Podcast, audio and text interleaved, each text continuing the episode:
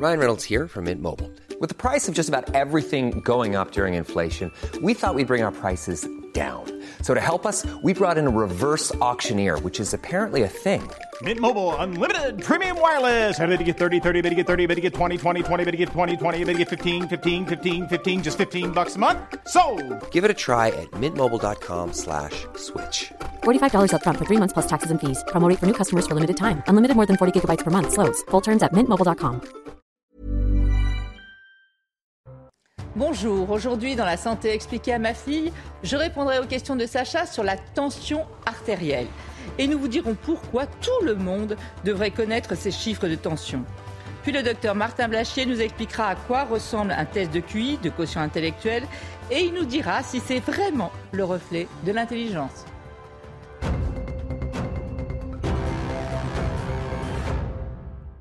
Sacha, on s'intéresse aujourd'hui à la maladie chronique la plus fréquente en France, c'est l'hypertension artérielle. Un Français sur trois est hypertendu. Alors, tu vas nous expliquer ce qu'est l'hypertension artérielle, mais d'abord, est-ce que tu peux réexpliquer ce qu'est la tension artérielle Concrètement, à quoi ça correspond? La tension artérielle, on appelle ça aussi la pression artérielle. hein. Oui. C'est la pression qui est exercée par le sang qui circule sur la paroi de nos artères. Tu sais qu'il faut absolument que toutes les cellules du corps soient irriguées, hein, et c'est mieux. Euh, donc, euh, à chaque fois, le sang qui va circuler va exercer une pression sur les artères, et c'est ça qu'on appelle la pression artérielle. Et comment on peut euh, mesurer cette pression ou cette tension artérielle? Alors, cette pression artérielle, on peut la mesurer avec différents appareils qu'on appelle des tensiomètres. Il ne faut pas oublier qu'il y a toujours deux chiffres. Tu sais, quand on donne une pression artérielle, on donne toujours deux chiffres. Oui, qui correspondent à quoi du coup? Alors, en fait, à chaque contraction du cœur, donc quand le sang, quand le cœur va éjecter du sang, ça va être avec une grande force hein, quand il se contracte pour aller nourrir toutes nos cellules, irriguer toutes nos cellules. Et donc à chaque contraction, ça va être le chiffre supérieur. On appelle ça aussi la pression systolique. Tu vois, quand le cœur se contracte, et forcément, Donc, au plus il est plus élevé. du- Voilà. Après, il y a aussi un autre chiffre qui est la pression di- diastolique. C'est quand le cœur est au repos. Et donc ça veut dire que quand le, même quand le cœur est au repos, il y a quand même une, une pression exercée dans les, Ah oui. dans les vaisseaux? Oui, il faut bien qu'il y ait du sang qui circule, sinon toutes nos artères, elles se, elles se- les parois Ah de nos artères, elles se collaberaient, elles se, elles se colleraient les unes aux autres. Donc il y a toujours du sang qui circule, mais beaucoup avec moins de pression Oui. puisque c'est au repos du cœur. Et ça, c'est évidemment 80 fois par minute en moyenne. Ouais. hein.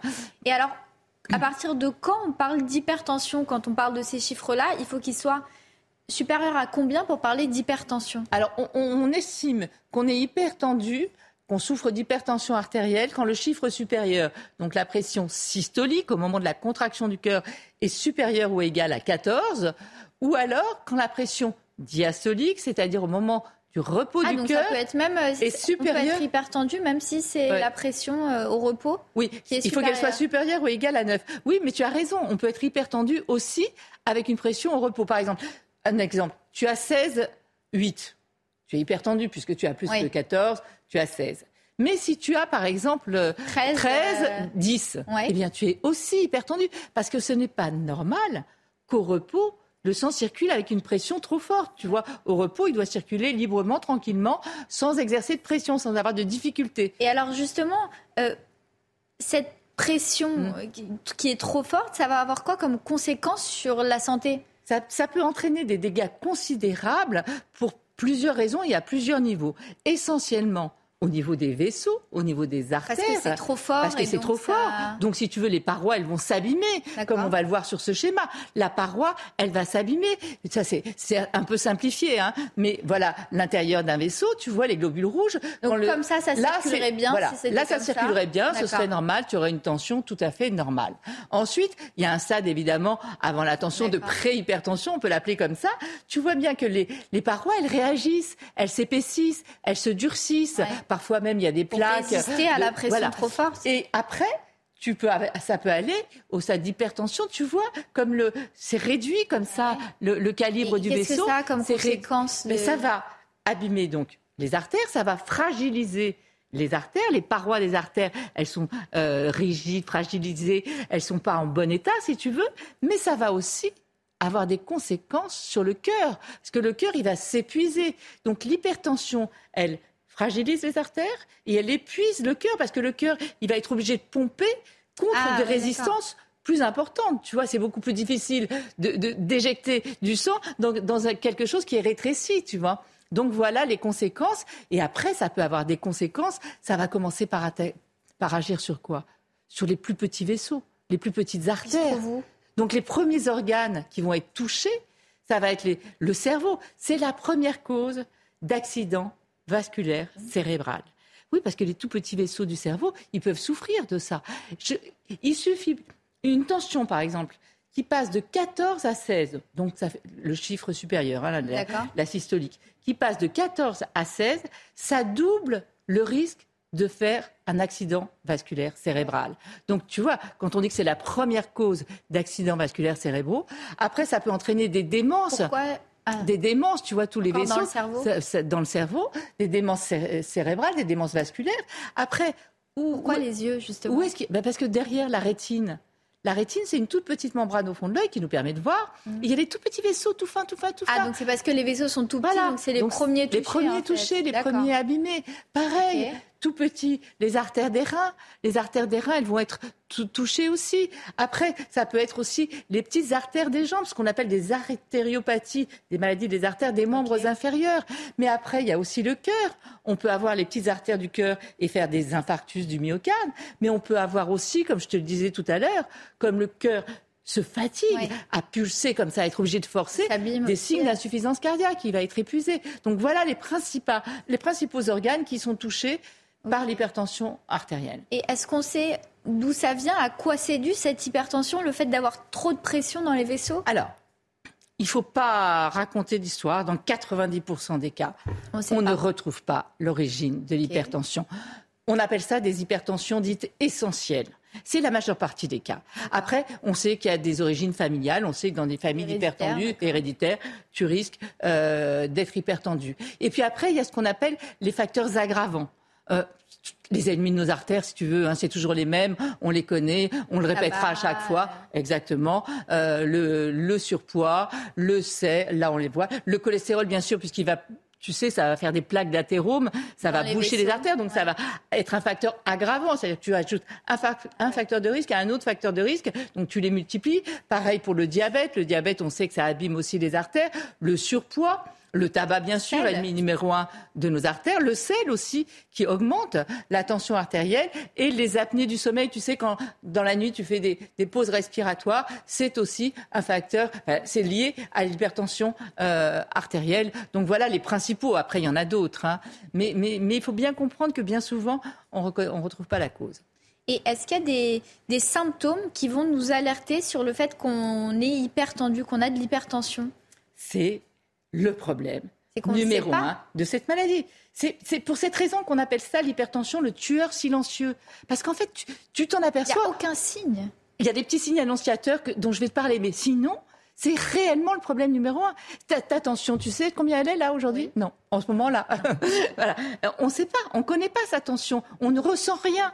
Donc même quand tu es hyper tendu, tu ne ressens rien. Et c'est pour cette raison, je le répète, qu'on appelle ça le tueur silencieux. Tu t'en aperçois au moment des complications. Et c'est surtout pour cette raison, et on va y revenir, qu'il faut absolument prendre sa tension régulièrement. Après, tu me demandais s'il y avait des petits signes. Oui il peut y avoir des petits signes annonciateurs. Par exemple, tu peux avoir des petites mouches volantes devant les yeux, des petits bourdonnements d'oreilles, tu vois. Quand tu sens qu'il y a une pression, tu vois, qui est un petit peu plus, ça tourbillonne là-dedans, tu vois, ça, le sang il est sous pression. Tu peux avoir des petits maux de tête, des saignements de nez, quelqu'un qui saigne du nez à répétition. On va tout de suite lui prendre l'attention. C'est la première chose qu'on va faire. Euh, euh, je l'ai dit. Et puis l'essoufflement, c'est quand le cœur, lui, commence déjà à ah souffrir. c'est déjà un stade... Voilà, euh, voilà ces petits signes. Mais sinon, on n'a pas de symptômes. Alors comment, comment on fait? Dépistage, dépistage, dépistage. Il faut prendre attention. Là, ça, là. Ça coûte. Chez le médecin Alors, chez le médecin, en France, on a de la chance. le médecin vous prend l'attention. Le médecin, la médecine du travail vous prend l'attention. Vous allez chez le gynécologue, il vous prend l'attention. Enfin, je veux dire, on a quand même des endroits chez le pharmacien on peut prendre sa attention. mais on peut demander. Aussi, hein. ça coûte de 20 à 40 euros. Euh, tout le monde peut le faire. Euh, vous mettez ça autour ah, du poignet. On se la prend toute seule euh Oui, on se la prend tout seul. Vous mettez ça autour du poignet au repos avec le, poignet et l'appareil à hauteur du cœur, à gauche en général. Ça prend une minute. Ça fait pas mal et vous êtes à la maison tranquille. en revanche, attention. Ah. attention parce que une, tension, elle varie dans la journée après un effort physique, elle monte aussi. Donc il faut vraiment la prendre au repos et la prendre plusieurs fois. Il ne faut pas paniquer parce qu'elle est un petit peu élevée. Hein. Surtout qu'en général, quand on commence à se prendre l'attention, toute la famille va vouloir prendre l'attention. Non, mais c'est ça que j'avais demandé. Est-ce que tout le monde doit l'apprendre Est-ce que euh, à partir d'un certain âge, est-ce qu'il euh, faut faire plus attention euh, aux personnes âgées Alors, oui, euh, effectivement, il y a tous, ces, tous ceux qui, par exemple, si dans la famille il y a l'hypertension, en général, on est justement déjà sensibilisé et on l'apprend. Euh, si on a des facteurs de risque, obésité, euh, tabac, dont on a parlé tout à l'heure, les facteurs aggravants, il vaut mieux l'apprendre. Sinon, toute personne, même qui va très bien, à partir de 40 ans, doit prendre sa tension au moins une fois par et an. Pourquoi à partir de 40 ans? Parce que ça va changer avec l'âge, ça va, ça va augmenter avec l'âge. Il faut bien comprendre qu'un Français sur deux ne sait pas qu'il est hypertendu. Tu te rends compte un Français sur deux est hypertendu sans le savoir. Donc il suffit de se dépister, ça prend deux secondes, enfin une minute. Et, voilà. et pourquoi avec l'âge ça, Oui, parce qu'en fait, il y a des facteurs euh, euh, qui, contre lesquels on ne peut rien, mais qui font monter la tension. Il y a le sexe, ah il y a oui, il y a plus euh, d'hommes. Euh, tu as un homme sur trois et une femme sur quatre ah qui sont hyper tendus. Donc le sexe, ça ne peut rien, hein, c'est comme ça. Euh, après, il y a l'âge. Plus tu, parce que, et c'est normal. En vieillissant, tes artères, elles font comme tout le reste. elles vieillissent. Elles sont moins souples comme tout le reste. donc regarde les chiffres. entre 18 et 34 ans, tu as à peu près 10% d'hypertendus. à ce moment-là, il n'y en a pas voilà. Oui, mais oui, il y en a quand même 10%. Quand d'accord. Euh, à partir de 65 ans, on passe tout de suite à 40%. Ah et regarde, euh, à, 85, on est à 90% de personnes qui sont hyper tendues. Donc, tu vois, euh, ça, ce sont les facteurs contre lesquels on ne peut rien. Il y a l'hérédité aussi. Mais donc, on peut faire plus attention et plus de dépistage à partir d'un certain âge. Voilà. Et, si on... Et après, il y a les facteurs contre lesquels on peut, tous ceux dont on, a, parlé tout à l'heure. Oui, mais ça, c'est important. Il va falloir changer un peu euh, son... Enfin, prévoir d'abord, faire de la prévention, c'est-à-dire bien en amont pour éviter d'être hypertendu. Donc, des petits conseils alimentaires. Bah, on a vu tout à l'heure que le sel, c'était pas bon. Donc, on va pas manger salé on va faire attention au sel. Il faut savoir que du sel, il y en a où. Alors, si vous voulez quand même que ce soit bon, vous pouvez ajouter des herbes, des épices. Euh, tu vois, il faut trouver des petites choses comme ça euh, pour pouvoir euh, prévenir cette hypertension. Donc, ne pas manger salé, pas de moutarde, pas de cornichons, parce que ah. parce que c'est très salé. La moutarde et les cornichons, c'est très salé. Évidemment, pas, pas de gras, non plus, ça, abîme les artères, hein. tout ce qui est gras, plat euh, préparé, toutes ces choses-là, il faut faire attention. Pas de, évidemment pas de tabac, euh, une activité physique régulière, enfin voilà, mais tous ces petits conseils, ça, c'est des sont conseils, importants. Mais est-ce qu'il y a un traitement qui soigne euh, l'hyper, l'hyper tension? Tension? Alors bien sûr qu'il y a un traitement, mais le médecin, il va jamais traiter un taux, un chiffre. Oui, c'est pas en prenant une fois l'attention qu'il va dire on va mettre un traitement en place. Bien sûr. D'accord. D'abord, il va la prendre plusieurs fois au repos. Bien souvent, d'ailleurs, votre médecin va vous conseiller de faire ce qu'on appelle une MAPA, une mesure ambulatoire de la pression artérielle. C'est-à-dire qu'en fait, vous allez rester pendant 24 heures avec un, bah, tu vois, un petit appareil comme ça, un petit boîtier. on sent le brassard qui se gonfle à chaque fois, mais voilà. Mais au moins, comme ça, on va voir un petit peu comment fluctue votre tension artérielle euh, au cours de la journée et de la nuit, hein, parce qu'il y a des pics la nuit aussi, euh, enfin le matin euh, tôt et le soir tard. Donc on va mesurer tout ça. Et après, il va traiter en fonction du patient. Les traitements, on a plusieurs familles de traitements, ils sont individualisés. On ne va pas traiter Mamie Michel euh, comme quelqu'un d'autre. Ça va dépendre vraiment de la personne, de ses indications. On va choisir plutôt telle famille pour telle personne ou telle autre, voire on s'adapte à chaque, à chaque personne. Chaque traitement est individualisé et on peut même les associer. Donc voilà l'importance. En fait, ce qu'il faut et surtout le problème, c'est que même avec un traitement, quand vous êtes traité, comme vous vous sentez bien, vous pensez que tout va bien. Donc qu'est-ce que vous faites? Vous arrêtez le traitement. Et ça, il ne faut surtout pas. C'est une maladie qui ne se guérit pas, mais que l'on peut traiter. Donc oui, c'est une maladie chronique à vie, mais on peut la traiter et, équilibrer pour éviter les conséquences. Donc même si vous ne ressentez pas les effets du traitement, il vous protège. Donc deux maîtres mots, le dépistage et les traitements régulièrement. Le meilleur des traitements, la meilleure heure pour le traitement, c'est celle où vous serez sûr de le prendre.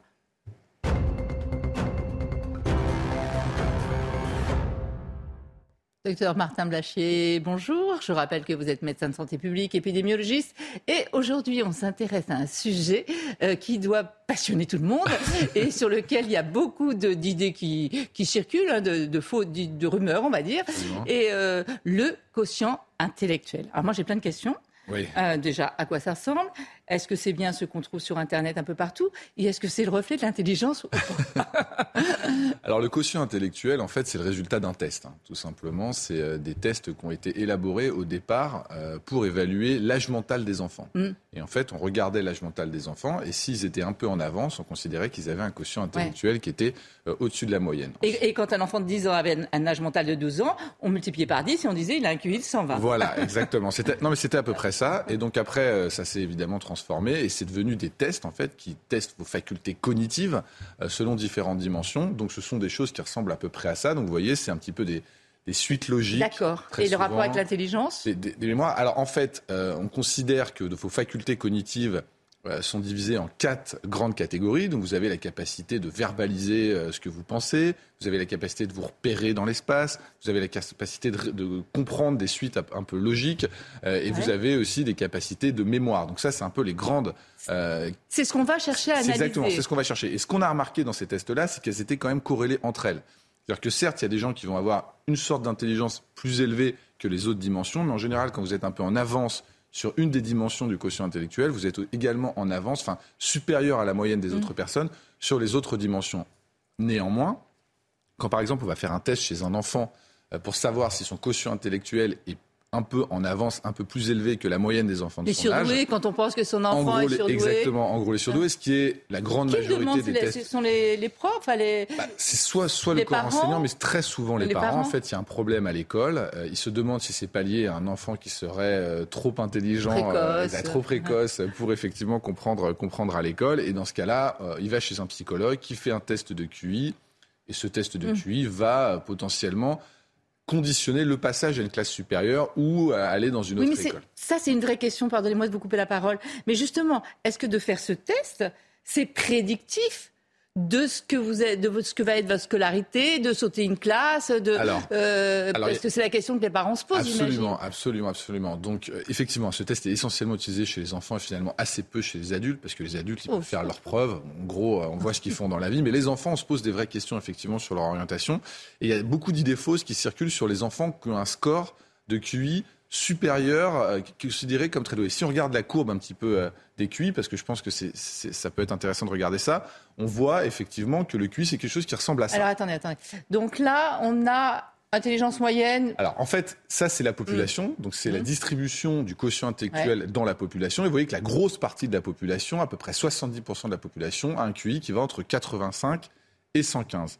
Et à partir du moment où vous avez un QI qui est supérieur à 130, vous appartenez aux 2,3% de la population qui ont le QI le plus élevé. C'est ce qu'on considère comme être surdoué. C'est-à-dire que vous oh. faites le test et votre score, il est au-dessus de 130 et donc vous faites partie des peu de gens qui ont un score aussi élevé euh, au QI. Et il y avait des fausses Mais on a exactement la symétrie à l'inverse avec exactement, des déficients Exactement, exactement. C'est une loi mathématique en fait qui fait que le QI est comme ça dans la population. Donc vous avez 2,3% de gens qui ont un QI inférieur à 70 donc là, c'est des gens qui sont considérés comme ayant une petite déficience intellectuelle. Et vous avez 2,3% de la population qui a une intelligence considérée comme très supérieure. C'est ce qu'on appelle les surdoués. Et donc, quand euh, les enfants sont effectivement considérés comme surdoués, on s'est posé un certain nombre de questions sur ces enfants. Notamment, il y a des psychologues qui ont émis l'hypothèse que ces enfants surdoués réussiraient moins bien à l'école, seraient en échec scolaire. Pourquoi? Parce qu'en fait, ces enfants seraient tellement intelligents qu'ils s'ennuieraient et qu'ils n'arriveraient pas à établir de contacts sociaux avec les autres enfants de leur classe, qui seraient trop bêtes mm. pour eux, pour le dire de façon schématique. Et ben ça, en fait, c'est totalement faux. Il y a beaucoup d'études qui ont été faites sur ces enfants-là, et ces enfants-là réussissent mieux à l'école que les enfants qui ont des QI inférieurs. On pourrait imaginer, parce mm. que c'est quand même, ça teste le bon sens, le sens logique, la capacité de s'exprimer. Mm. Donc c'est des enfants qui peuvent performer à l'école. Mm. Effectivement, ils performent. Et il y a un biais, pourquoi? Parce que les psychologues, eux, voient les enfants qui ont des problèmes, et donc ils ne voient que les surdoués qui ont des problèmes, et quand on regarde les choses de façon globale, les enfants surdoués ont moins de problèmes aussi parce qu'ils ont la capacité de comprendre leurs émotions ça, ça les aide à dépasser les problèmes qu'ils pourraient éventuellement avoir. D'accord. Donc c'est pas parce qu'ils sont donc surdoués qu'ils vont avoir des problèmes, ça c'est bien de le préciser. Exactement. Autre chose aussi, est-ce que c'est fonction du niveau socio-économique? Alors évidemment, ce sont des résultats à des tests euh, de logique. Hein. Ça mm. ressemble un peu aux tests qu'on a à l'école. C'est pour ça d'ailleurs qu'ils s'en sortent mieux à mm. l'école. Et évidemment, d'avoir été dans un environnement euh, stimulant. stimulant aide. Ça, c'est la question de savoir si le quotient intellectuel est déterminé de façon génétique, donc fixé à la mm. naissance, ou s'il est déterminé par l'environnement. Et ça, il y a beaucoup de recherches qui ont été faites. Et globalement, on ne sait pas très bien, mais ce serait quand même beaucoup déterminé par l'environnement, même si on identifie certains. Schéma génétique qui hmm. pourrait laisser penser qu'on a une intelligence un peu supérieure. Mais c'est vraiment la combinaison des deux. Et ce qui est évident, c'est qu'un environnement stimulant va pousser votre QI vers le haut. D'accord. Et vous avez parlé des enfants, mais il y a quand même beaucoup d'adultes qui veulent euh, en faire euh, des tests, qui veulent savoir à peu près quel est leur, euh, leur, QI. Il y a même des Alors oui, oui, oui. Alors déjà, les tests sur Internet sont assez peu fiables et peu robustes. Hein. Un test. Donc ça, ça, on, ne touche pas. Ça pour s'amuser. Donner une petite indication, mais le vrai test, déjà, il est fait toujours de la même façon, avec les mêmes questions, c'est chronométré, c'est le test de Wessler, et effectivement, c'est celui-là qui va... Fait par un psychologue, fait par un, vrai professionnel. trois heures, exactement. Après, les adultes, on fait plutôt des tests de personnalité, on va rechercher l'intelligence émotionnelle, parce que c'est fait dans le cadre du travail très souvent, mais en fait c'est bête à dire, mais il n'y a pas beaucoup de, travail qui vous demande euh, d'être particulièrement intelligent. Ce qu'on va vous demander, c'est plutôt de savoir si vous travaillez bien avec votre équipe. Ou bah, le quotient émotionnel, tout le monde en parle. Voilà, hein. le quotient émotionnel. Donc en fait, le quotient intellectuel est très intéressant pour les enfants, ah. mais chez les adultes, finalement, euh, c'est pas forcément ça qui détermine la réussite professionnelle. C'est plutôt les capacités, les social skills, comme on dit, donc les capacités à interagir avec les autres, c'est pour ça qu'on fait plus des tests de personnalité où on travaille sur quelque chose qui ressemble, qui est le quotient émotionnel. Merci beaucoup de nous avoir éclairé sur le quotient intellectuel. Merci, docteur Blachier. Merci à vous de nous avoir suivis et rester en notre compagnie. L'info, c'est sur CNews.